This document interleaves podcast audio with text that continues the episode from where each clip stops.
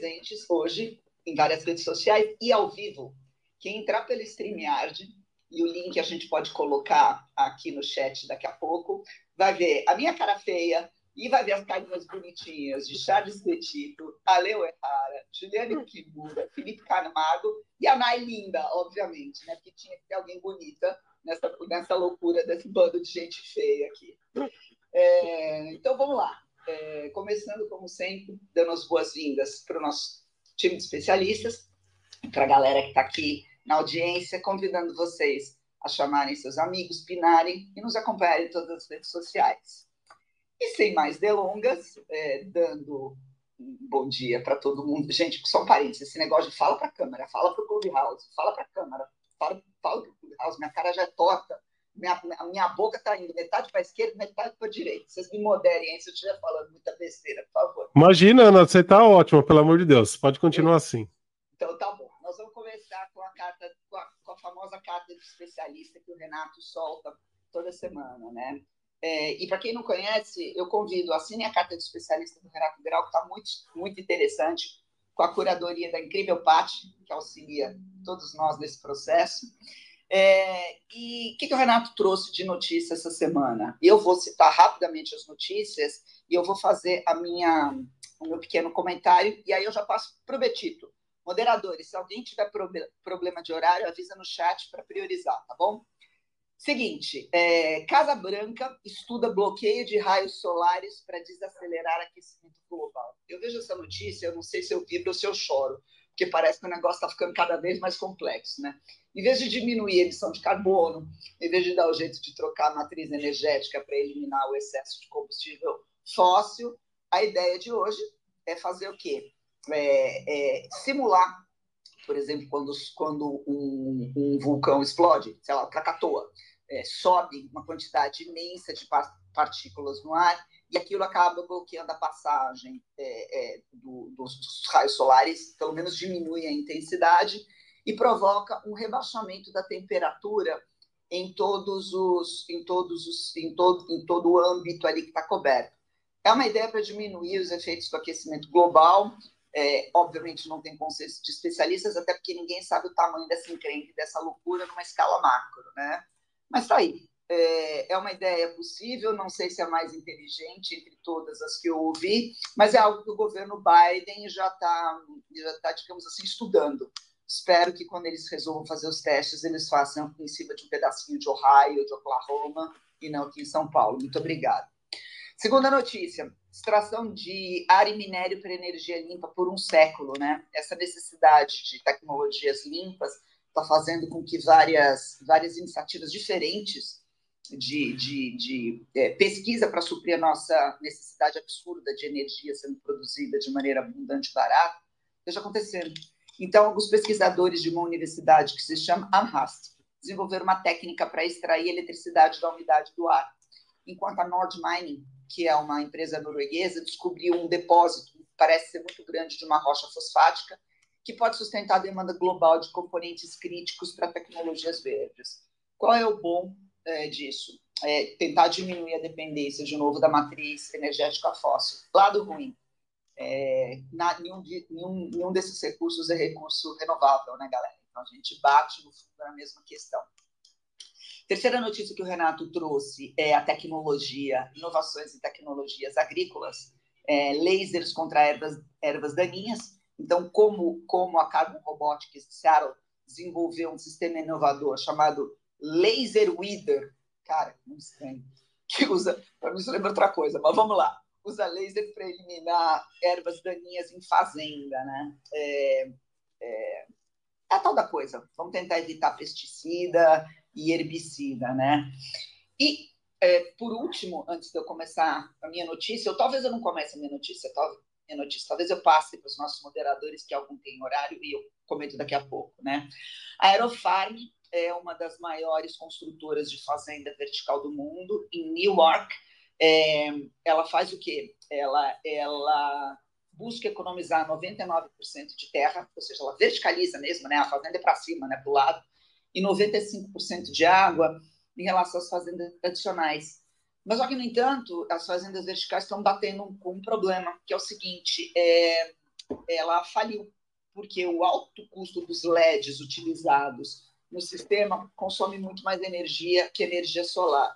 Ou seja, a gente bate cabeça, bate cabeça, bate cabeça, mas nada como o nosso bom e velho sol para fazer com que a coisa cresça e ande do jeito que tem que crescer.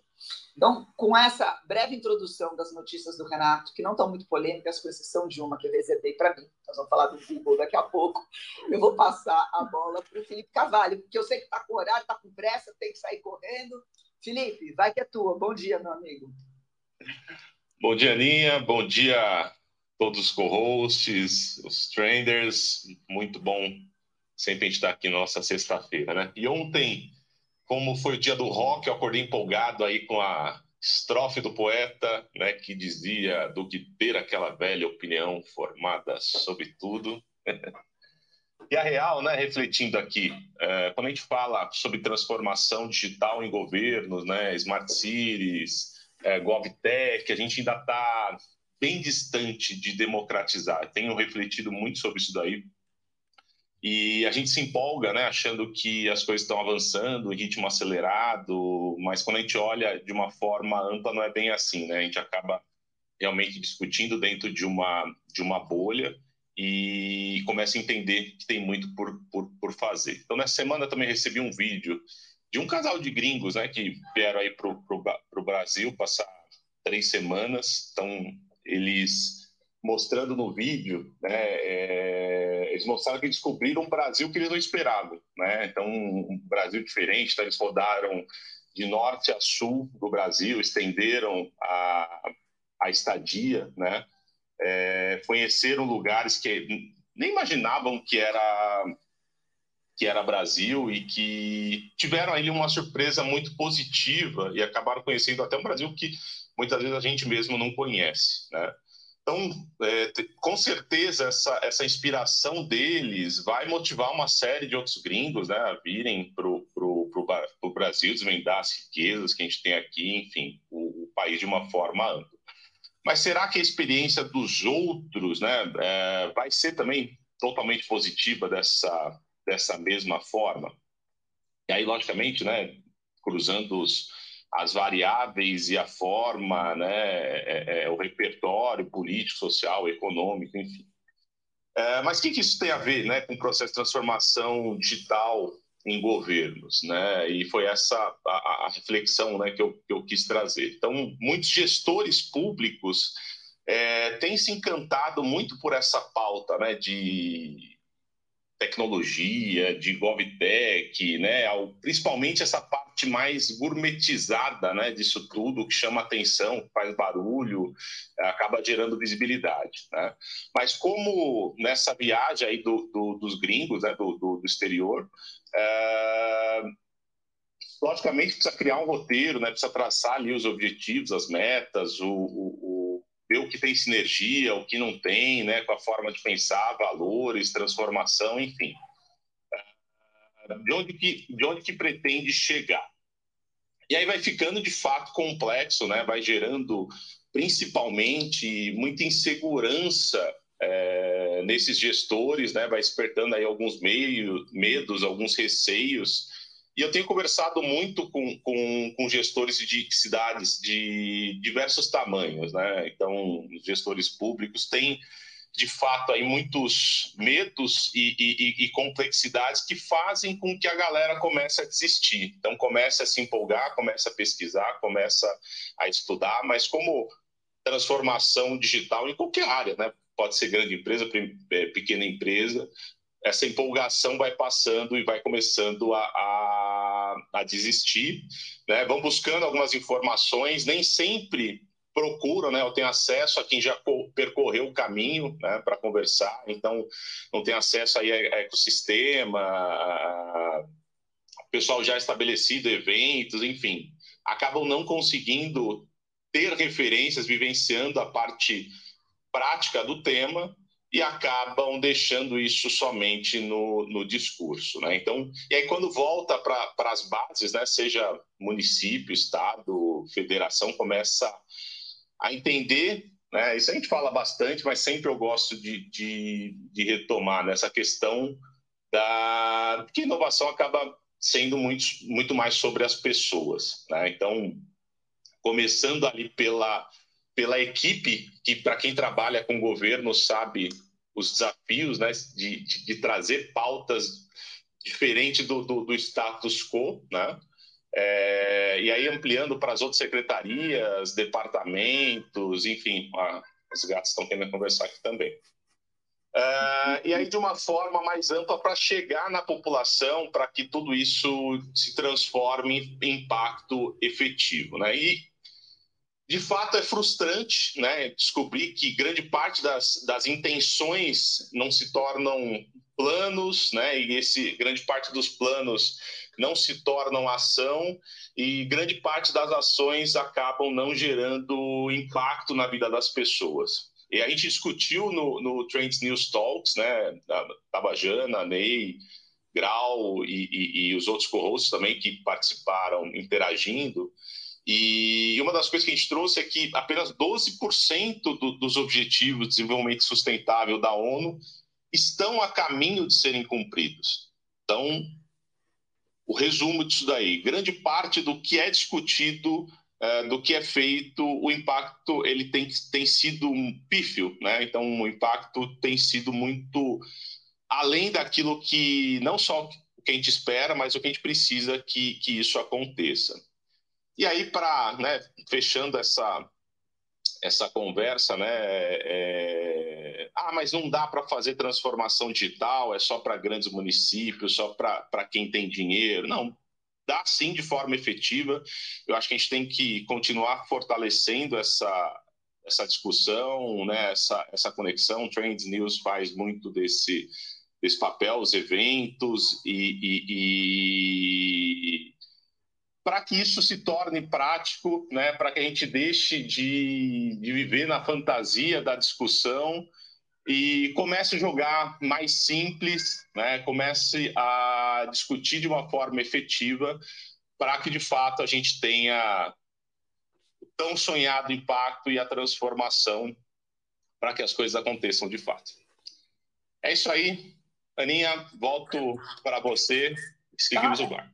Eu não sei o que aconteceu com o Felipe. Ele deve ter tido uma reunião muito cascuda essa semana porque, olha, ele incorporou o gestor público aqui. Eu estava quase, quase, quase catando o microfone na mão dele. Fala, cara, vem cá, vamos terminar isso aqui nos bastidores. Felipe, sim ou não, rapidamente? Semana foi pesada? Semana foi reflexiva, Aninha. Tá, tá explicado, galera. Tá explicado. Bora lá. É, pontos importantes que o Felipe trouxe, não é só a iniciativa privada que bate com a cabeça, né, Nay? Eu já vou passar para você, que eu acho que você está com horário também. É, mas assim, o setor público também tem um desafio muito doloroso, muito dolorido, né? E tudo é a respeito de gente. E como falar de gente, a especialidade dela, vai lá, Nay, minha querida.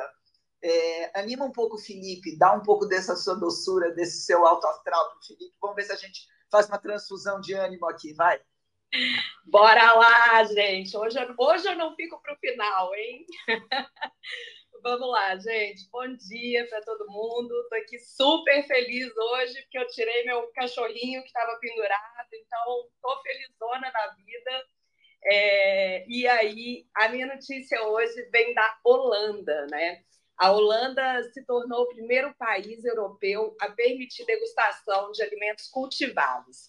E, para quem não sabe o que são alimentos cultivados, é, são carnes de cultura, né? São chamados também de carne de laboratório, carne de cultura ou ainda carne artificial. São carnes produzidas por células in vitro é, de animais, ao invés de animais abatidos. Tá? Então, até então, é, apesar da, da Holanda é, já ser uma, uma pioneira na produção de alimentos cultivados, isso era proibido, né? Era proibido o consumo da carne cultivada. Então, agora houve um acordo entre é, os um acordo histórico, né? Entre investidores, parceiros, é, para que qualquer é, pessoa possa experimentar essa, essa carne e aí os consumidores poderão provar esses hambúrgueres de carne bovina, carne suína, carne de consumo mesmo da, da Meatable e é, ajudar nesses futuros desenvolvimentos. Tá? Então, eles consumirão, é, eles, os consumidores poderão experimentar né, essa carne cultivada na Europa pela primeira vez, ao mesmo tempo que eles vão fornecer feedbacks aqui para o desenvolvimento do produto.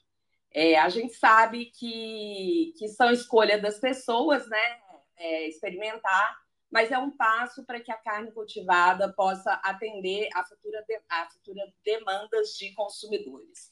E aí, complementando esta notícia, nem 8 nem 80 para o consumo de, de plant-based, é, o restaurante pop-up 640 é, ele traduz proteínas, né, indo nessa mesma linha de, de consumo né, de carne versus é, é, o, o, consumo, a diminuição do abate, né, que é uma, uma, uma coisa muito, muito conversada né, no, no, em termos de alimentação, esse restaurante ele tem metas de proteína, ele tem metas 60-40 em leites e hambúrgueres. Então, é um novo restaurante em Amsterdã, e ele apresentou uma nova forma de traduzir essas metas climáticas na mesa do jantar. Esse restaurante ele segue o modelo alimentar 60% vegetal, 40% animal, servindo pratos como carne bovina de origem local e croquetes de cogumelos é, ou é, ostras sem carne. Além de leite de aveia regular, ele oferece uma mistura de 60% de leite de aveia, 40% de leite de vaca, para introduzir gradualmente é, cappuccinos, cafés com leites alternativos à base de plantas. Então, da mesma forma, ele faz isso com granola é, caseiras, em misturas de iogurte de leite grego e iogurte de coco. Então, a estratégia desse restaurante foi inspirada por um plano de apoio do governo holandês é, para que, porque na Holanda também, né, é, sendo uma, uma, é, uma, um país que está olhando muito para isso, é, o consumo de proteínas está atualmente em 60, 40 de animais para planta. Então, eles querem inverter isso, né? Iniciativas de transição de proteína, como Green Protein Alliance, é, visam mudar essa proporção para 40-60 até 2030, com um passo intermediário aí de 50 50-50 até 2025. É, então, é, são essas as minhas novidades é, sobre esse mercado, que é um mercado que já estava aí como tendência há bastante tempo, mas agora a gente vê ações mais efetivas, como essa experimentação desse restaurante e também o grande acordo que aconteceu é, sobre a proteína cultivada. É isso, Aninha. Minhas notícias hoje vêm da cozinha. Afinal de contas, eu ainda não tomei meu café da manhã, só tomei meu cafezinho Cadê e o pão de queijo? Já vai fazer um pão de queijo. Deixa, eu vou passar para o Paulo, porque é impossível não passar para o nosso especialista em biotech na sequência, mas eu queria eh, fazer duas provocações para você muito rápidas, Nai. Primeiro, uma, da, uma das, das questões que são sempre trazidas à mesa, né? Se você não, se não existe sofrimento animal, se não existe o abate do animal, se a carne é cultivada a partir de uma célula tronco, né, uma célula epitelial extraída do bicho, e aquilo, através de reatores, aquela carne cresce, é formada, é, comer aquilo implica na quebra da, é, de um dos principais problemas dos veganos, que é o sofrimento animal, sim ou não? Então, existem duas respostas para isso.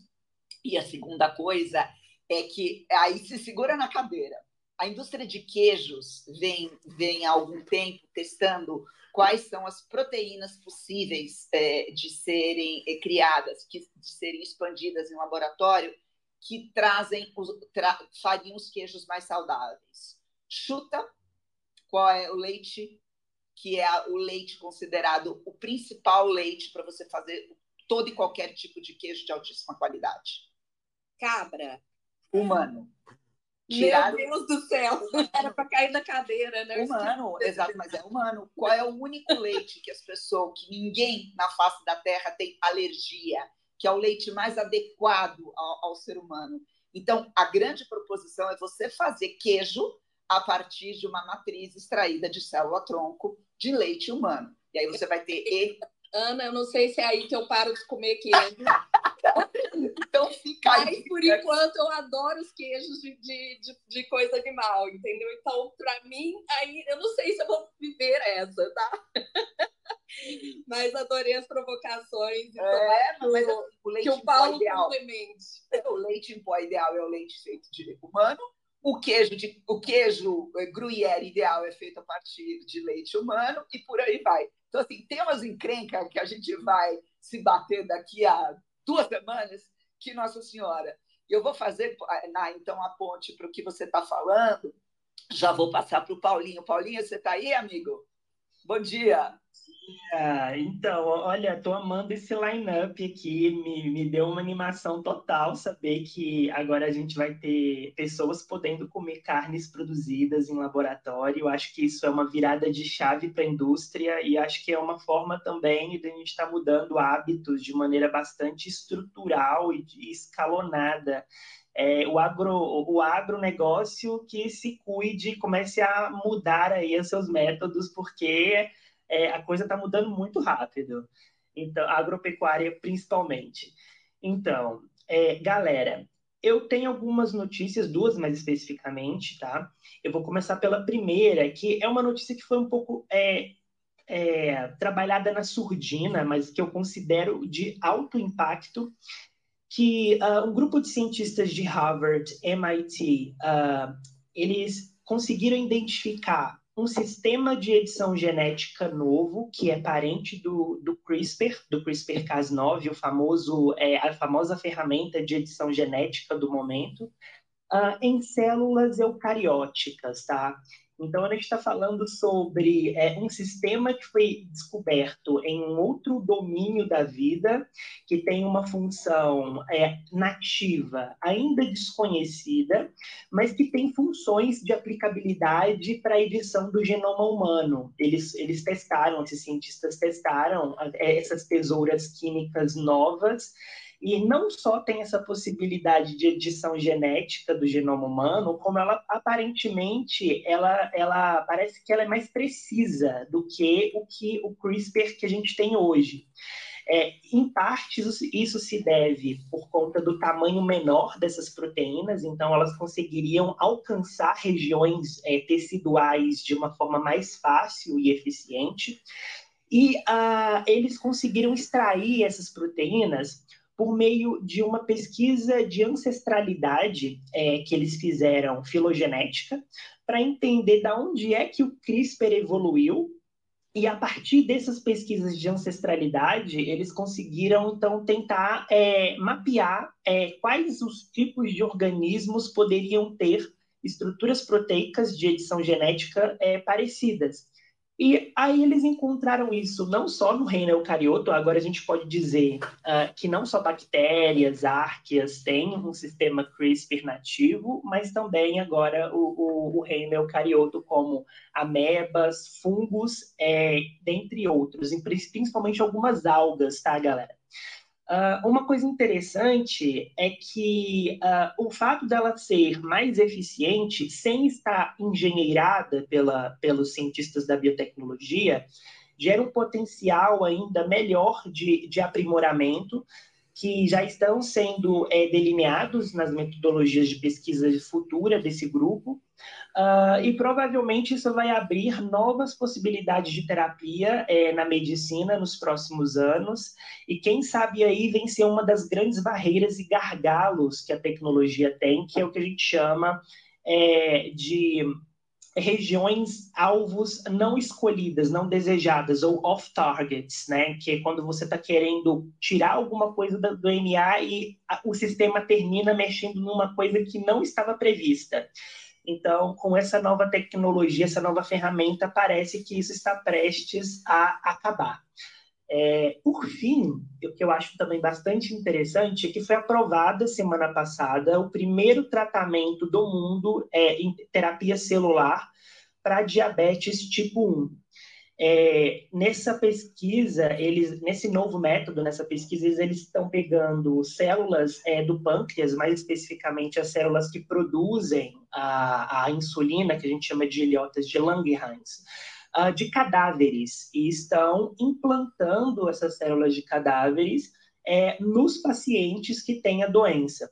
É, eles tratam quimicamente para que haja uma diminuição da, da da possibilidade de rejeição. Mas a gente tem que lembrar que, diferente do diabetes tipo 2, o diabetes tipo 1 ele é uma doença autoimune por excelência, porque o próprio sistema imunológico do paciente é, tende a atacar essas células produtoras de insulina, eliminando-as, portanto, é, é, e também, em função disso, a sua capacidade de, de produção de insulina.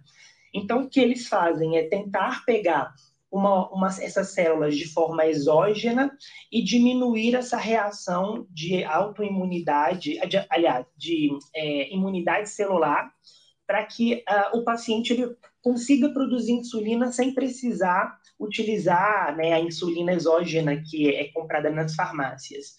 É, atualmente, esse teste tá, tá, foi aprovado apenas nos Estados Unidos, a gente espera que os órgãos reguladores possam estar estudando a, a, novo, a novo método, a nova técnica e expandir isso uh, ah, para o mundo, né? Então, para quem ficou curioso, é, o nome uh, do procedimento que eles estão dando é, chama Donis é, Lessel, Donis Lessel. Então, para quem quiser procurar um pouco mais de informações, vocês podem procurar por meio do nome da técnica. Ô, Paulinho, e, uh... coloca aqui no chat, por favor, é, o nome da técnica para quem estiver interessado. Perfeito, farei isso. E é isso, galera. Gostando bastante desse line-up aí e bora, e bora para frente. Bora, estamos científicos hoje. Gente do céu, saímos de célula tronco. Bom, começou com o Felipe, aí a gente caiu nas células tronco, seja de um jeito ou de outro, a gente passou para diabetes. Olha, assim, dá um pouquinho de coisa, esse admirável mundo novo. Eu estou tentando manter a minha vertente de minha malvada favorita sob controle, que eu prometi para o Renato que eu ia ser boazinha hoje. Gente, é, tô, juro, eu estou tentando ser educadinha, né? E dentro do conceito educação, boa paciência, gentileza, eu vou chamar o Ale O'Hara, que é um lorde. Na falta do lorde Renato Grau, a gente tem um lorde a Leo Errar aqui e a sua gaveta de mil e uma utilidades. Ale, não sei se tem alguma coisa para comentar do que foi falado aqui, ou se você já quer entrar com a notícia, é tua. Eu só vou comentar uma coisa. Primeiro, bom dia a todos e todas. É, o Renato deve estar tá bravo aqui, né? Porque no YouTube tem um monte de gente. Né? Acho que é a primeira vez que tem tanta gente aqui juntos quando o Renato não está com a gente. Mas vamos lá, eu não vou comentar, até porque a gente tem vários outros co-hosts aí aqui hoje. Eu quero ir direto para as notícias. É, eu vou falar um pouquinho, né? Já tinha comentado em algumas notícias anteriores, alguns uh, uh, Trends News anteriores, sobre a greve dos roteiristas do, uh, em Hollywood. E essa semana entrou também em greve os 160 mil membros do sindicato SAG. É, isso vai paralisar um. Na verdade, assim, primeiro que é a maior greve de Hollywood desde 1960 isso vai paralisar muitos filmes, e aí, para quem gosta de filmes que nem eu, né, a gente vai ficar, talvez, aí refém de filmes anteriores que já terminaram. E uh, grandes eventos também vão ser impactados, né? Então, o Emmy, que tava, está uh, programado para 18 de setembro, talvez não aconteça. E um grande evento para quem gosta aí, né, que nem eu, tem um monte de coisa na gaveta, coisas geeks, coisas nerds, talvez até a Comic Con lá de San Diego também uh, não tenha os, os, convidados como sempre teve todos os anos. Uh, e uma das uh, polêmicas que né, a razão da, da, da greve lá no, né, em Hollywood é por causa da inteligência artificial, que isso a gente também já comentou por aqui. Então, a minha provocação é exatamente, vou trazer aqui duas notícias. Né? A primeira sobre a atriz Sarah Silverman, que ela é, está processando o chat GPT, é, mais especificamente, está processando uh, OpenAI e, e, a Meta, na realidade, OpenAI e a Meta, Uh, uh, e ela acusa que os sistemas estão trazendo resumos copiados integrais da, dos, da, dos, livros dela. Né? Então, eles foram treinados ilegalmente com alguns trechos de livro, e aí a gente entra também toda essa questão sobre quem, né, se todos os direitos autorais estão sendo é, é, seguidos. Né? Então, aí a, a atriz Sara Silva, na primeira coisa que está sendo, aí, ela está protestando juntamente com outros autores de livros. É, por outro lado, tem lados bons, né? Que a Netflix aí uh, lançou uma nova técnica, um novo método, e isso está publicado no arxiv.org, uh, que é um chroma key com inteligência artificial. Ela é apelidada de tela verde magenta, e uma vez que existe que os atores uh, sejam banhados por luzes de LED, cria a cor magenta, e enquanto eles estão na frente da tela verde tradicional. Então, são canais separados, canal magenta no primeiro plano e o canal verde no segundo plano, né, no plano de fundo, e aí vem a AI e, fazendo retoques é, detalhados e minuciosos, como fios de cabelo e objetos transparentes.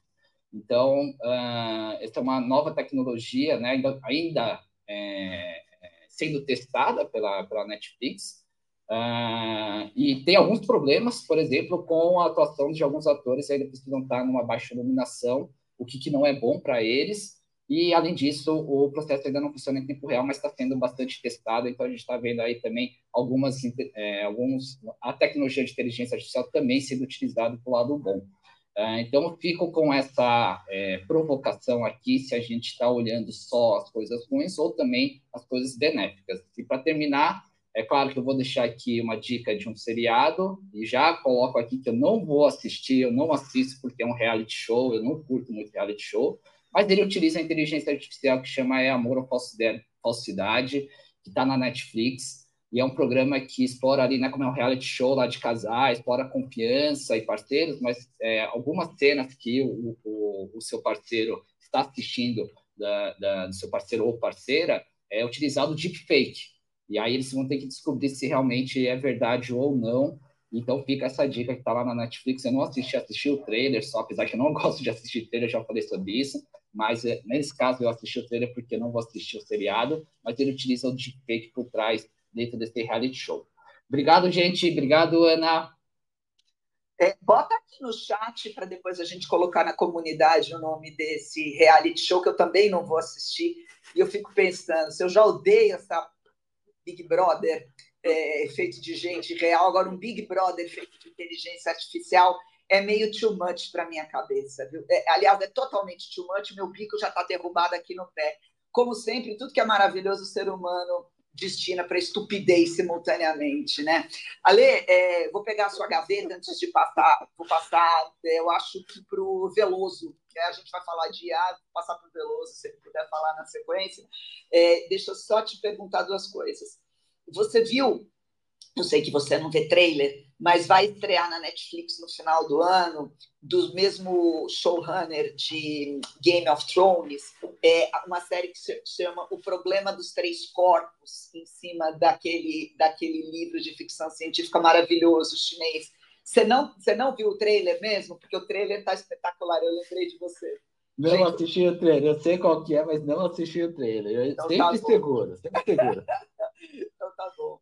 Gente, inteligência artificial, como sempre, o babado da semana. Né? Eu vou falar rapidinho também a notícia. O Google lançou o Bard no Brasil finalmente. Eu não sei se o Renato Opsibum vai conseguir subir daqui a pouco para comentar é, quais as implicações disso ou não. Mas se vocês tiverem oportunidade de, de ler os termos do Google Bard, basicamente é o seguinte: você usa o Bard e você entrega a sua alma fatiada numa bandeira clonada em laboratórios de inteligência artificial para os caras fatiarem. Ou seja, os seus diálogos é, com o chat passam a pertencer ao Google para alimentação da máquina. A gente sabe, obviamente, que isso acontece já com o OpenAI e outros, mas o que impressiona é que, talvez por uma questão jurídica ou não, o quão explícito o Google declara a posse dos dados, que são os seus, os meus, os nossos dados, como sendo de propriedade deles, para ajuste, interpretação e uso contínuo e irrestrito. É a tal da coisa. Não tem almoço de graça? Não tem almoço de graça. Alguém tem que pagar a conta do servidor, alguém tem que pagar a conta do servidor. Mas o problema é que enquanto uns pagam a conta, outros ficam só com o lucro. Então, essa equação está muito desbalanceada. Esse negócio não vai acabar bem. É, chamar o Rafael Veloso agora, e assim, eu vou pedir para ele, pelo amor de Deus, se Aninha. Uh, oi. Aninha. Oi. Renato. Oi, Renato. Ai, bom dia. Você subiu aqui para comentar. Bem-vindo. Daqui a pouquinho eu já entro no vídeo aqui, tá? Estou estacionando o carro aqui, aproveitar no Viva Voz. Mas essa questão dos termos de uso e dos dados pessoais, isso começou a já ser questionado lá na, na União Europeia, até em função do, da questão dos threads também.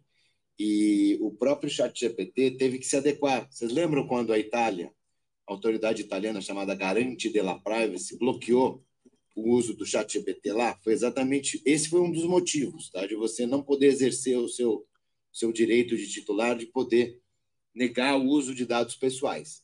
Então, se não tem essa opção, Aninha, essa opção vai ter que ter daqui a pouquinho, até, pelo menos na Europa e aqui no Brasil, sob pena de, de sanções. Então, estou só aproveitando aí o teu comentário, fazendo esse complemento. Daqui a pouquinho eu entro com o vídeo com as notícias legais.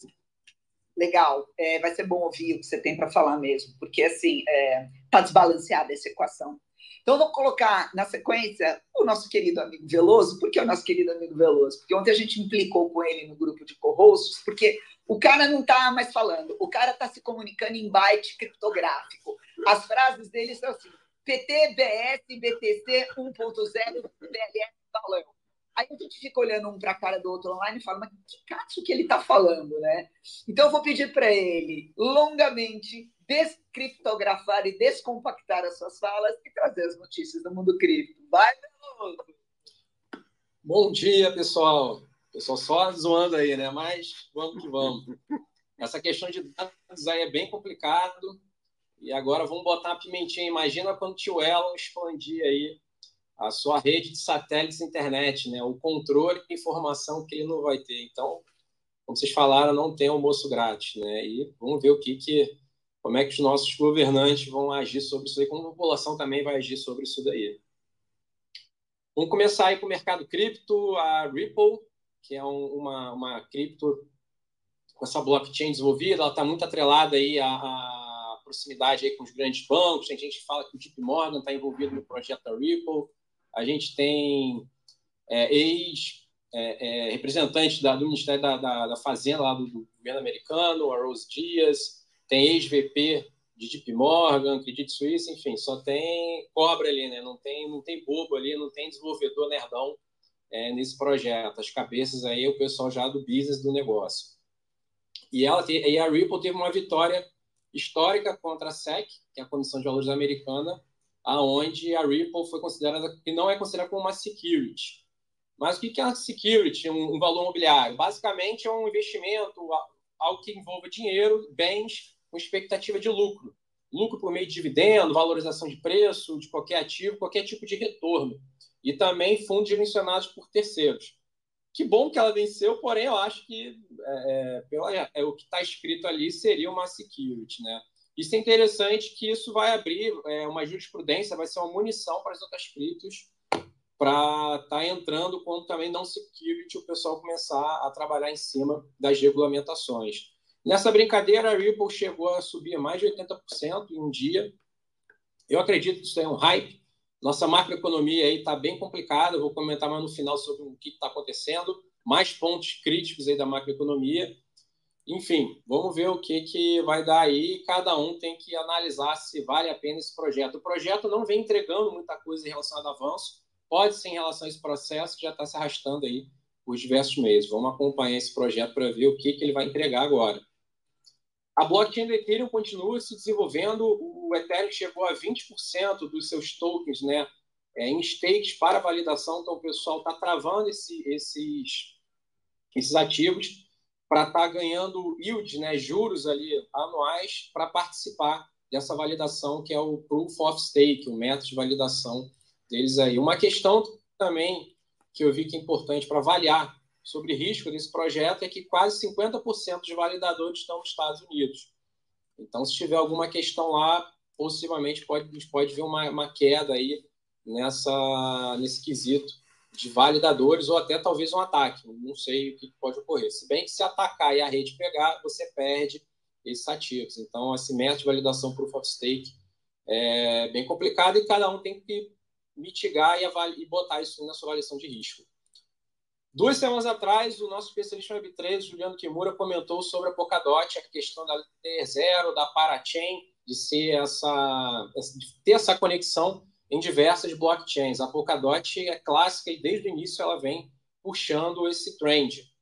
A Polygon, que é uma segunda camada da blockchain do Ethereum, entrou nessa disputa e eles estão com uma tecnologia de EVM, que até é uma cópia da blockchain do Ethereum, ZK Rollup. Vamos tentar desmembrar, vamos descriptografar o que é. Pelo amor de Deus, meu, eu vou passar sabão virtual na sua boca se você não facilitar para gente. Vamos lá. ZK é Zero Knowledge Rollup, ou seja, é prova de conhecimento zero. Vou explicar o que é Rollup. É quando você empacota todos os dados e joga para a primeira camada de uma vez só. Vamos lá, vamos, vamos, vamos começar a desmembrar agora. Essa tecnologia trabalha com provas, com provas e não com informações completas, ou seja, ela ocupa menos espaço. É a ZK, a Zero Knowledge. Imagina que você achou um celular, um exemplo. Imagina que você achou um celular numa mesa de um, de um restaurante e aí você fala de quem é esse celular e a pessoa fala assim é meu. Aí você fala me dá a senha que seria uma informação a mais, uma informação maior e mais importante, né? Para eu poder desbloquear aqui, a pessoa fala não vou te dar minha senha. Aí você fecha o olho e mostra. Então, prova para mim. A pessoa bota a senha ali e aí, e aí desbloqueia o celular. Então, ela te deu uma prova que aquele celular é, é dela. Ela pode estar também com um dispositivo que desbloqueia o celular e envolve toda essa questão da segurança. Isso é aplicado também para a, a, as blockchains. A ideia dessa, dessa, dessa blockchain é você aumentar a sua privacidade, uma vez que você reduz a quantidade de informação compartilhada.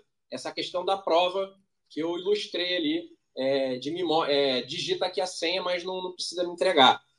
Não é literalmente isso, mas eu estou tentando fazer um exemplo meio lúdico aqui para as pessoas poderem entender. E o outro é o aumento da escalabilidade, porque você acaba deixando as taxas também mais baratas, você é, tira um pouco dessa carga da blockchain principal, então ele pacota todas essas provas de transações de tempos em tempos e ele pega e valida de uma vez só na blockchain principal, ou seja, ela consegue economizar.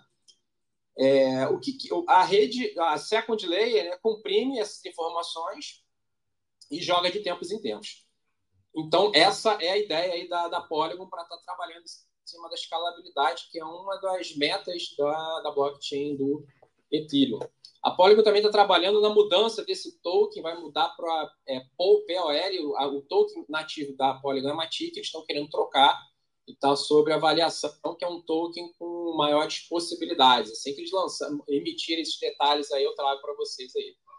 E para finalizar, vamos falar um pouquinho de macroeconomia. Nas últimas semanas, os Estados Unidos imprimiu mais 800 bilhões de dólares em papéis de dívida. Isso é aproximadamente 70% do PIB brasileiro, que o Brasil, o Brasil imprimiu em poucas semanas aí como papéis de dívida, que é uma forma de, de mais dinheiro, de mais capital lá para os Estados Unidos o pagamento de juros dessas dívidas, que é como se fosse um tesouro direto nos Estados Unidos, de dólares, ou seja, quase o PIB do Brasil. Então, acredito que até 2025 aí, a... o pagamento de juros dessa dívida americana vai chegar aí o que o Brasil produz em um ano. E Aninha, fico por aqui, devolvo para você. É, vocês entenderam a questão de descompactar criptograficamente as coisas que ele fala, né? Entendi. Tem uns issues interessantes de segurança aí. E, esse, e essa tua última notícia a respeito de macroeconomia, ela é preocupante, no meu ponto de vista, tá? É, dívida americana, é, inflação não está não tá mostrando sinais de está mostrando sinais de abrandamento, mas você sabe se é abrandamento sustentado em solo americano, no Reino Unido também não. Aliás, só um parênteses, no Reino Unido eles começaram a fazer um, um, uma prova de conceito de renda básica universal é, durante um ano em duas pequenas cidades do interior da Inglaterra. Semana que vem a gente vai comentar a respeito disso. É, eu não sei como é que está o Renato Grau, mas eu acho que é, é, seria o mais correto. O Renato Grau, eu. Renato Oxy Blue. O Renato Grau não está bem. Quer dizer, está bem. Renato Oxy Blue na sequência, mas eu acho que eu vou pedir para o Juliano Kimura rapidamente complementar o, as notícias do Veloso. Kimura, como é que Oi, você está? Aninha, tudo bem? Bom, é, o Veloso falou muito bem aí sobre a questão do DK. É, até comentaria assim. Kimura, fala um pouquinho mais alto, cara, que está muito baixo do volume. Tá bem baixo? Bom, vê se melhorou agora. Dá uma esgoelada aí que vai. É, pode ser que eu esteja no microfone errado, mas bom, vamos lá.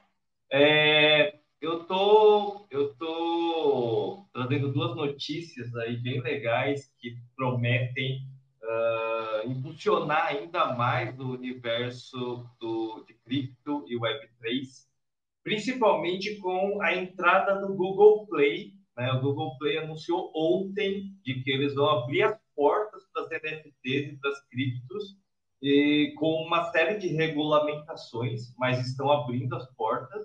E há uma semana atrás, a gente teve a notícia do Gods Unchained entrando na Epic Games, né? ou seja, um card game com NFTs, né? ou seja, cada card é uma NFT, uh, e você pode estar utilizando isso dentro de um jogo. Né? Então, são duas notícias que prometem muito uh, impulsionar a adoção da tecnologia cripto no mercado.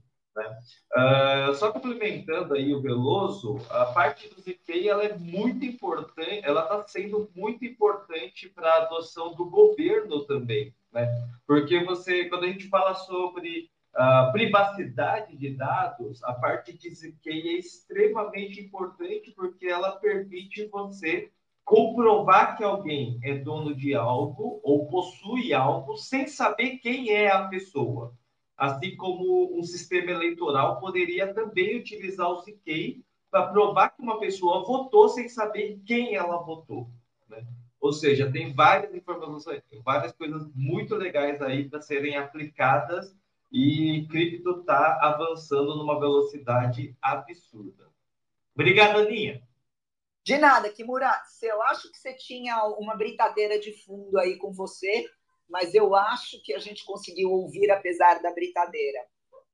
Eu vou passar para o Renato Alves mas antes disso, um breve comentário, e eu vou pedir para entre o Veloso e o Kimura, na semana que vem, eles me fazerem um breve, brevíssimo resumo do que eles acharam da nova iniciativa do Vitalik, o criador do Ethereum, de fundar um mega resort de luxo na costa de Montenegro, do lado da Croácia, onde eles vão colocar, onde eles vão pesquisar é, a possibilidade da criação de um estado sem, de um estado sem, de um país sem estado, onde a longevidade e a morte é, querem ser banidas, tá? Eu vou colocar o link para vocês, mas é uma mistura de criptomoeda, picaretagem, bilionário russo, costas albinas e por aí vai, al, al, albanesas, perdão, por aí vai, é quase um filme de ficção científica ruim. Então, eu vou pedir muito para vocês comentarem isso na semana que vem, porque eu queria ouvir é, entre vocês dois o que, que, vocês acham dessa iniciativa. Segurem aí, tá? Renato Obsibum, meu querido, bom dia, como é que você está? Bem-vindo. Bom dia, estou aqui por vídeo hoje aqui, vou até depois dar um print screen nosso aqui. Está me ouvindo? Tá mudo, Renato. Tá mudo. Talvez você tenha que abrir pelo Clubhouse o, o áudio e fechar aqui. Vamos ver se você consegue. Então, tá, tá mudo ainda, Renato. Gente, eu estou narrando aqui enquanto nós estamos tendo um problema de técnica, e é uma pena que vocês não estão no StreamYard, para vocês verem que homem bonito que é esse homem no vídeo. É, mesmo quando ele sai com ele salva a beleza do Clubhouse. Vai lá. Estou aqui. Pronto, agora sim. Me ouvem? Ouvimos sim, meu amigo. Bom dia. Então, pronto. Bom dia, Aninha. Agradeço aqui o, o elogio. Quero cumprimentar aqui também a Nai, Veloso, o Charles, né, o Juliano. Por vídeo é sempre mais, mais interessante, né? Sempre, sempre gostoso. Mas vamos lá. Notícias legais da semana. Temos umas coisas aqui interessantes hoje. É, olha só que, só voltando um pouquinho, Aninha, é, vocês lembram da primeira sanção que foi aplicada pela Autoridade Nacional de Proteção de Dados na semana passada? Apenas um reforço, né? lembrando que foi uma microempresa e a sanção veio por ausência de colaboração no processo de fiscalização, isso é muito relevante. e também anteriormente a ausência de indicação do DPO, encarregado de proteção de dados.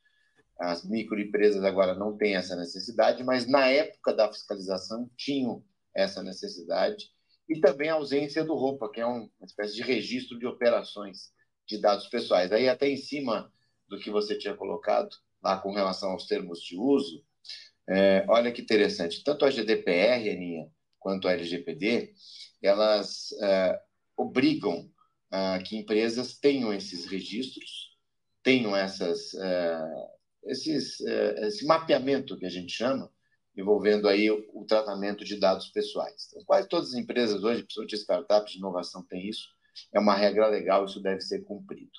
Teve também uma notícia bem legal, que aí, em função da jurisprudência, todos vocês aí mencionam de forma direta e indireta as questões envolvendo a, a jurisprudência, que foi uma decisão agora do Superior Tribunal de Justiça muito relevante, em que essa decisão, o ministro responsável, não lembro o nome dele aqui agora, mas depois eu passo para vocês no, no link, ele reformou uma decisão do Tribunal de Justiça aqui de São Paulo que proibiu, olha só que interessante, o uso do espelhamento do WhatsApp como prova, mesmo com ordem judicial. E em função de questionamentos, de dúvidas, etc., nós temos na nossa legislação uma possibilidade genérica do uso de provas digitais, o que muda é só com relação à interceptação ou obtenção de algo que já aconteceu. Então, uma evolução da jurisprudência brasileira, eu sempre elogio bastante aqui os tribunais brasileiros nessa linha de adaptação. Muitas vezes até fazendo quase que como se fosse atividade legal na formação da jurisprudência, porque às vezes não dá tempo da gente desenvolver, criar leis, a lei acaba nascendo obsoleta. Ô, Renato, print de tela de WhatsApp, então, não serve mais como prova? Vale, vale, não vale. Ah, foi, vale. Então, foi nesse sentido, para tornar válido. Nesse caso, não foi print, viu, Aninha? Foi o espelhamento, foi o WhatsApp Web, que naquela primeira versão, é, nós, nós, tínhamos algumas vulnerabilidades mesmo. A pessoa podia deixar aberto, emular, simular, etc. Nesse caso, foi corte judicial, então não teve problema. O, o outro ponto que eu mencionei também é o reforço, lembrando que é, adolescentes podem ser apreendidos, né, que é o termo que a gente usa. Até citei na semana passada também, a gente usa é, como se fosse a prisão, enfim, de alguém que pratica um ato infracional grave. Ato infracional é o crime para criança e para adolescente. Né? Eu tinha colocado aqui como notícia, Aninha, você antecipou a questão dos termos de uso do, do BART. E, por último, o Facebook foi condenado também essa semana a indenizar Olha que interessante, né? Um, um, um cliente é, que, que sofreu um golpe, né? É, por cópia do seu perfil do, do, do, WhatsApp. Então, a Meta foi condenada.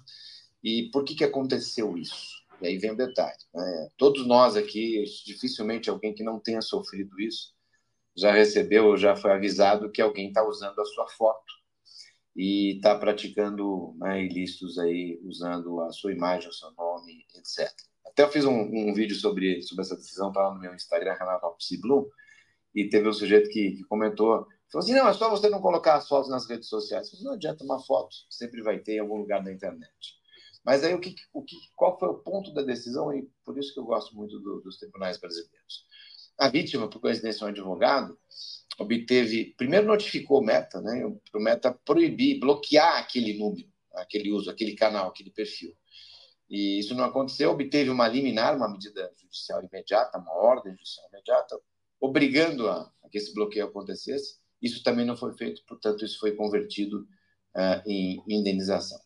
Então, são questões aqui que, que nós temos aqui que evoluir bastante. A gente sabe que as, as principais plataformas elas vêm para o Brasil, suas sucursais têm a orientação das matrizes, mas cada país tem a sua legislação. Eu lembro da dificuldade que foi na implementação do direito ao esquecimento lá na União Europeia.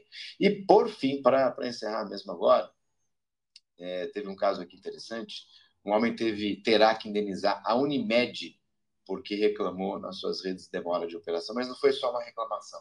E aí vem aquela questão né, do excesso, até onde eu posso falar. E aí vem aquela dicasinha, né? Não faça com outro aquilo que você não quer que faça com, seja feito com você mesmo e só diga aquilo que você tem provas, aquilo que você tem evidência. Então essas são as notícias legais aí da semana. Gostei muito aqui da menção também aqui dos, dos tokens, dos securities tokens aqui é, levantados, evolução das criptos e, e, temos muita coisa chegando por aí na parte de direito digital como um todo. Aproveito aí para desejar um bom e um ótimo semana a todos aí. Fiquem com Deus. E Aninha, parabéns aí pela moderação. Acho que o Renato Grau aqui vai perder um pouco. bom, de careca para careca, a gente tenta fazer um bom trabalho, né? Ai, Renato, muito Posso obrigado. Renato? Oi, pois Renato, não. Posso fazer a perguntinha para Renato? Claro. Renato, você acha que a gente já está num, num, momento onde, assim como tem para a internet, para os planos de saúde, tem um órgão do governo que faz toda essa recomendação, que a gente consegue entrar ali com uma reclamação e tudo. Você acha que já está no momento de ter um para redes sociais, onde o cidadão possa entrar lá de uma forma mais. No caso, você falou que é um advogado que entrou com esse processo mas de ter um método da gente poder denunciar e já ser rápido, já multar, de ter um órgão que faça esse meio de campo? Você acha que já, a gente já está nesse tempo ou vamos esperar mais um pouco? Olha, Veloso, muito bom ponto.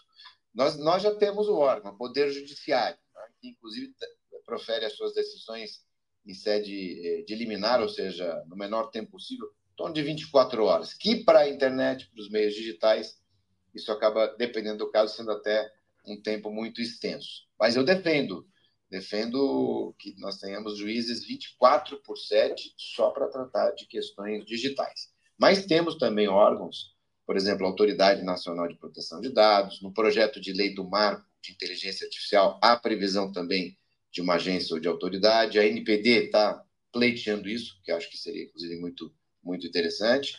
Temos os órgãos de proteção ao consumidor, a Senacom tem um trabalho muito bom, os PROCONs também, é, além do próprio Judiciário mas eu acho que a gente caminha num existe uma Veloso, uma uma nova formação da estrutura jurídica chamada autorregulação regular.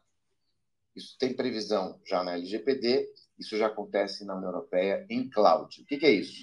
Aqueles que estão desenvolvendo tecnologia, lembrando que o tempo é sempre aí um, um adversário, eles uh, desenvolvem melhores práticas, protocolos. Claro que a autorregulação sempre não é nada neutro. E aí vem a figura de um supervisor neutro, privado, mas mais neutro, ou quase neutro, para tentar tirar um pouquinho essa tendência. E aí esses protocolos, essas melhores práticas são, no terceiro momento, submetidas à autoridade, ao Estado que vai homologar. Com isso se ganha muito tempo, né? você não precisa ter uma lei ordinária específica para isso. E esse comentário que a gente teve aqui hoje nós continuaremos tendo leis específicas para determinadas circunstâncias, mas cada vez menos detalhamento nas leis ordinárias, aquelas leis que, que vão para o Congresso, para a Câmara, são aprovadas na Câmara, vão para o Senado, etc. Esse detalhamento, ponto a ponto, ficará com as agências que podem fazer isso do dia para a noite. Senão, as leis já, já nascem, uma boa parte delas já nascem obsoletas. Mas caminhamos, sim, Charles, uma, Charles é, Veloso, para uma evolução do Poder Judiciário também para o nascimento aí de novas autoridades, sem dúvida. Obrigado. Nada. É, vamos parafrasear Descartes, né? Se a razão é mal distribuída, que o bom senso, pelo menos, seja melhor distribuído entre as pessoas. Adorei. É, Betito, você quer entrar agora com a sua consideração ou prefere que eu passe para a Paulinha para você fechar? Teu critério, meu amigo. Manda para Paulinha, ladies first, sempre. Ladies first, então. Paulinha, você está aí, meu bem? Estou aqui, gente. Estou aqui, ó, só me nutrindo dessa sequência zona. Mas olha, eu já naveguei por todos os campos aqui hoje. Eu fico tentando sempre correlacionar o que eu estou trazendo com o que está sendo colocado aqui na roda de conversa, porque as correlações são muito gostosas sempre, né? E eu achei engraçada essa vibe científica que está rolando, né, Aninha? Que você comentou aí, porque eu também estou explorando um pouco essa. Bom, no final do dia, né? Eu, no ano de exploração da regeneração, acabei que revisitei muito a, as aulas de biologia, principalmente. Mas, ó, vou aproveitar, Betito, que você, que você me deu aí o, o espaço para te ouvir na sequência e te, te trazer um pouquinho aqui para o meu papo, porque eu acho que a reflexão que eu trago aqui hoje, ela nasce muito daquele artigo que você compartilhou no LinkedIn. Eu acho que tem cerca de duas semanas e eu consegui ler com mais calma nessa semana e, e compartilhar com a rede. Você fala ali sobre a conexão de mente e corpo e como as nossas emoções impactam, né, o nosso sistema imunológico. Achei um conteúdo super embasado, assim, tem muita informação, vale ler. E eu repliquei comentando sobre a doença da desconexão. Eu já falei algumas vezes aqui, né, sobre essa tal história da desconexão. Eu realmente coloco a desconexão como o grande câncer, né, do nosso sistema, a fonte de todos os nossos destroços, né, tudo isso que a gente está enfrentando, essas várias preocupações que vão, enfim, de A entre todas as notícias aqui. E é muito doido, porque muita gente não entende a correlação é, da crise da saúde mental com a crise climática e todas as outras crises que a gente comenta. Mas a crise da saúde mental, ela nasce da mesma individualização e desintegração, né? Que não só justifica a crise climática, como todas as outras crises que essas duas provocam. Então, crise econômica, política, social e assim por diante. Essa semana, eu compartilhei no blog do Fashion Revolution Brasil um artigo é, com vários insights mais conclusivos do meu primeiro semestre de exploração da regeneração. É um artigo um cadinho longo, tá, gente? Então, quem não tiver muito tempo, nem vale muito puxar, porque realmente é daqueles que eu navego e vou fundo. Mas eu passo por vários países, vários setores, moda, arquitetura, alimentação, enfim. E uma das coisas que eu compartilhei ali, que eu queria trazer hoje, é um estudo da Parnet Paul. É uma indiana médica e ativista da saúde integrada que fala de saúde mitocondrial. Eu conheci ela naquele evento de inovação que eu tive em Portugal no mês passado, que eu também já trouxe um pouquinho aqui. E é basicamente o seguinte: as mitocôndrias, né? Para quem não lembra lá das aulas de biologia, Paulo, pelo amor de Deus, volta aqui para me ajudar a qualquer coisa. Mas as mitocôndrias, elas são organelas, né? Que geram a energia química das células do nosso corpo que são as responsáveis por transportar todas as informações genéticas e metabólicas, o que basicamente, né, no resumo da ópera, mantém a gente vivo. E o que essa médica traz, né, a Parnet, é que a gente vive uma alta taxa de inflamação celular em função de todos os nossos sistemas, né, alimentar, agrícola, político, comercial, farmacêutico, enfim, é, todos os nossos sistemas estarem voltados para salientar escassez. Ou seja, a doença é nossa fonte de lucro e não a abundância. E esse processo inflamatório celular que vem desse nosso estilo de vida, ele desequilibra as nossas mitocôndrias e afetam diretamente a nossa tomada de decisão. Porque o nosso corpo, ele sente que ele está o tempo inteiro em apuros, né, em condição de ameaça e a gente entra em estado de defesa, tomando ação impulsiva, imediatista e muito autocentrada, aquela coisa assim, preciso sobreviver. Então a gente nunca está pensando em ações de longo prazo é, e a gente nunca está pensando no todo, né, no coletivo. E a sustentabilidade, de um modo geral, exige da gente essas visões mais coletivas e de longo prazo, uma coisa que está diretamente relacionada a todas essas nossas crises. Ou seja, de forma bem básica aqui, né? É, tudo isso que a gente está discutindo, né? Todas esses, essas coisas que a gente problematiza no lugar de estou preocupado, né? E, e essa informação que o Veloso traz em relação à economia, enfim, começa com a falta de conexão da gente com a gente, com o nosso corpo, com a nossa alimentação, com a nossa saúde, com a nossa criatividade, o nosso bem-estar de modo geral, né? Que reflete no bem-estar do todo. Por isso eu sempre coloco a economia da paixão começando com protagonismo.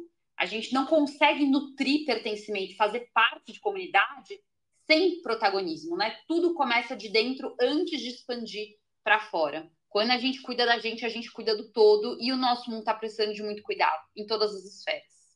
Posto isso, eu queria deixar aqui essa semana a recomendação de um livro que lançou eu ainda não comecei, mas eu já li algumas críticas sobre, já li entrevistas com autoras sobre, gostei muito, já está aqui na minha lista, começa esse mês, que é o livro uh, It's Not Just You, que faz justamente esse paralelo entre crise de saúde mental e climática. Enfim, bem legal. E aí, só para concluir mesmo, queria reforçar aqui o que eu já joguei lá no grupo, é, esse, essa informação aí sobre a, a saúde mitocondrial é uma das coisas que eu trago aí daquele evento de Portugal, que vai ser plano de fundo para uma cena dialógica do Enquete na semana que vem. E tem condição especial aí para todos os trends, tá bom? Um super beijo, fico por aqui hoje. Obrigada, gente.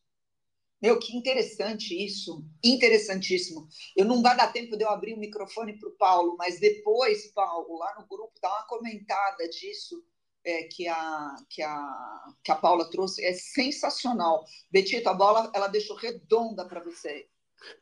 Bom, obrigado, pessoal. Olha, é, vou ser rápido, obviamente, né? Estamos com o tempo lá na, naquele lugar, né? Mas tudo bem. Olha, eu achei fantástico o que a Paula falou, porque ela trouxe uma relação de coisas que às vezes são complexas da gente relacionar, né? E eu lembro de conversas com neurocientistas que eu tenho ao redor do mundo, e uma das coisas que me falaram outro dia que é bem legal, que é, é tudo afeta tudo, né? Então, quando a gente está falando de saúde mental, está falando de falar de inteligência artificial, que seja de economia, é, tudo vem daqui, né? De uma série de decisões que grupos de pessoas tomam baseadas né, na, na, nas informações que elas coletaram ao longo da vida e da experiência da vida delas. Se elas não estão bem é, fisicamente, falando de saúde, aí, saúde mental principalmente, como é que as decisões dessas pessoas são tomadas, né? E é o que a Paula falou, o que a Paulinha falou foi maravilhoso, exatamente. A gente está tomando decisão com um sistema que está doente, independente da, da sua capacidade cognitiva e tudo mais, né? Enfim, achei ótimo que, que eu trouxe hoje e que eu vou trazer hoje bem rápido aqui, Ana, é para falar disso, né? Como é que a gente pode melhorar essa coisa que está entre as duas orelhas aqui e até uma coisa às vezes que é, é, muita gente já deve ter visto, acho que o Renato deve ter falado, Renato Grau, deve ter falado aqui algumas cartas dos especialistas, mas existem aí tecnologias que estão sendo aí pesquisadas, em especial de estimulação cerebral transcraniana por corrente elétrica. Já ouviram falar disso, pessoal? Na verdade, são é, existem pesquisas e até aparelhos que estimulam o nosso cérebro do lado de fora, né, usando corrente elétrica. Eu mesmo já tive a oportunidade de testar um desses aparelhos quando fui para os Estados Unidos, naquela loja Beta, não sei se vocês já, já viram. Tem em Nova York, tem no Vale do Silício. A última vez que eu estive lá, é, é um lugar que eu tenho que entrar geralmente amordaçado e amarrado, né? Senão eu acabo gastando muito dinheiro. Sempre com a minha com a minha esposa me monitorando, que é a diversão. E uma das coisas que ela não deixou eu comprar era exatamente o aparelho que eles estavam testando, que botava aqui na testa, e ele fazia uma estimulação transcraniana, dizendo que aumentava foco e atenção. Né? Eu que sou meio aquariano e gosto de testar coisas, já queria levar isso. É, mas aí o, o, próprio vendedor ele fez um discurso de vendas muito ruim, né? Que ele falou assim: não, isso aqui vai te estimular como se fosse um cafezinho. Eu falei, tá, então em vez de gastar, sei lá, 500 dólares, eu vou tomar um café. Mas, enfim. Então, isso existe. É, e recentemente foi. Agora, qual que é a notícia, né? Mas recentemente teve aí uma, é, uma grande análise de, uma, de pesquisas que foram feitas a respeito disso, que foi liderada aí por um cientista chamado Robert Reinhardt, lá do aquele diretor do Laboratório de Neurociência Cognitiva e Clínica da Universidade de Boston, lá em Massachusetts e eles compilaram um relatório para quantificar o potencial desse, dessa estimulação cerebral transcraniana por corrente elétrica, tá? Mais de 100 estudos. E aí, qual é a ideia, né? A ideia é que, embora tenham resultados muito conflitantes essas pesquisas, eles conseguiram notar que realmente há né, uma, uma melhoria uh, moderada na atenção, memória de longo prazo, memória de trabalho, capacidade de processar novas informações é, por conta desse tipo de, de tecnologia. Tá? Ela não é permitida nos Estados Unidos ainda para uma série de tratamentos de doença, mas é, no Brasil, China, Austrália e outros países, ela é aprovada principalmente para tratamento de algumas condições como depressão e dor. Então, é, qual que é a minha, a minha análise aqui? Que a gente vai ver muita coisa relacionada a isso e possivelmente alguns aparelhos para ajudar a gente a melhorar foco e outras coisas que não são invasivos, tá? Só por estimulação é, externa. Certo? É isso que eu tinha para hoje. Cientificamente, né? hoje foi um dia científico, né, Ana? Foi. E eu fico preocupada, na verdade, quando eu escuto esse tipo de, de, de pesquisa tomando tanta robustez. Obviamente, e aí vamos terminar por hoje aqui, mas eu, eu queria puxar essa reflexão Obviamente, quando a gente altera é, o, o, ambiente, né? quando a gente altera o que é externo à nossa pele, é, é, nós não somos organismos isolados, né? A gente busca um equilíbrio entre o ser humano. Estou fazendo o posicionamento entre a sua e a da Paulinha. A gente busca um equilíbrio, é, não vou dizer uma homeostase, mas um equilíbrio entre a gente e o que está do lado de fora. O problema é que o cérebro, do meu ponto de vista, ele está tomando uma, uma proporção desproporcional é, é, em relação a tudo. A gente, é, a gente acha que se a gente ampliar cognitivamente a nossa capacidade, se a gente conseguir controlar a nossa dor, ou o que quer que seja, nós vamos necessariamente é, é, produzirmos mais. Eu não vou dizer nem sermos mais felizes, né? Ou vamos eliminar a dor, ou vamos ser mais produtivos, ou vamos ser mais equilibrados eu acho que o negócio não está não, não, não, tá muito por esse lado. Do jeito que a coisa vai, eu vejo a gente se transformando num bando de ET cabeçudo, né? É tipo um polvo mesmo. A gente vai ser só cabeça e umas perninhas e uns bracinhos assim embaixo, é, e na verdade com muito pouco, muito pouca capacidade de se conectar com o que realmente importa, que é o lado externo, né? É, sim, tá complicado, tá complicado, tá complicado, tá complicado, mas eu não quero entrar nisso daqui não. Vamos dar por encerrado por hoje. Eu tentei fazer jus à, à gentileza do Renato Grau de me convidar para moderar na ausência dele. Prometi uma edição não polêmica, prometi uma edição light, como eu acho que efetivamente foi. Convido os nossos queridos co-hosts a se despedirem. Eu sei que tem alguns que já tiveram que sair por causa dos seus compromissos profissionais, contra a minha vontade, eu vou pedir para vocês abrirem o, o microfone. E contra, assim, totalmente a minha vontade, eu espero que vocês tenham um, um, feliz final de semana, porque afinal de contas, ai meu Deus do céu, vai lá, Charles. Eu, eu não falo, eu não gosto. Sextou, Bruno! Sextou! Tentei te ajudar, Maria. Não, não consigo. É mais fácil Valeu, gente! Gente, beijo. Tchau, tchau, abraço. Tchau, tchau. Tchau, tchau. Renato Opsilum, a sua gravata é espetacular. Entrem no vídeo e vejam na próxima semana, galera. Beijos a todos, bom final de semana. Tchau, tchau. Tchau, Aninha. Tchau, tchau.